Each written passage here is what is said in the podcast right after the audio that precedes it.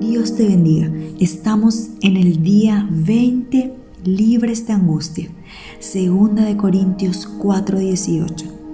Así que no miramos las dificultades que ahora vemos.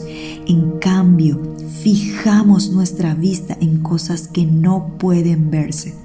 Pues las cosas que ahora podemos ver pronto se habrán ido, pero las cosas que no podemos ver permanecerán para siempre.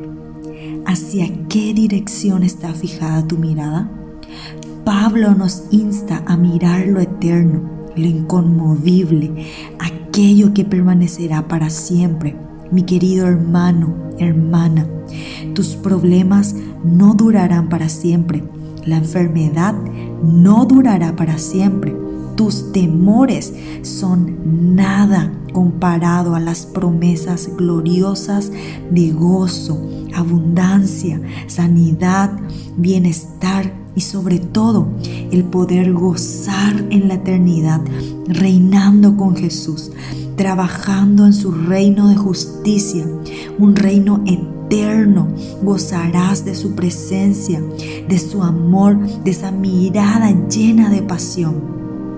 Es tiempo de poner en la balanza lo eterno y lo temporal y decidir hoy cuál de los dos enfoques marcarán tu vida, actitudes y acciones.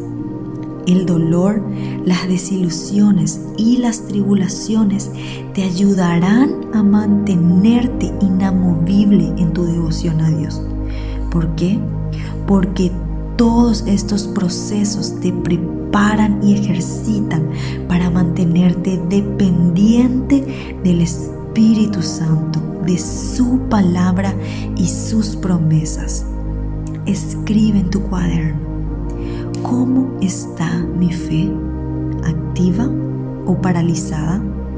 ¿Dónde estoy fijando la mirada? ¿En lo eterno o en mis dificultades?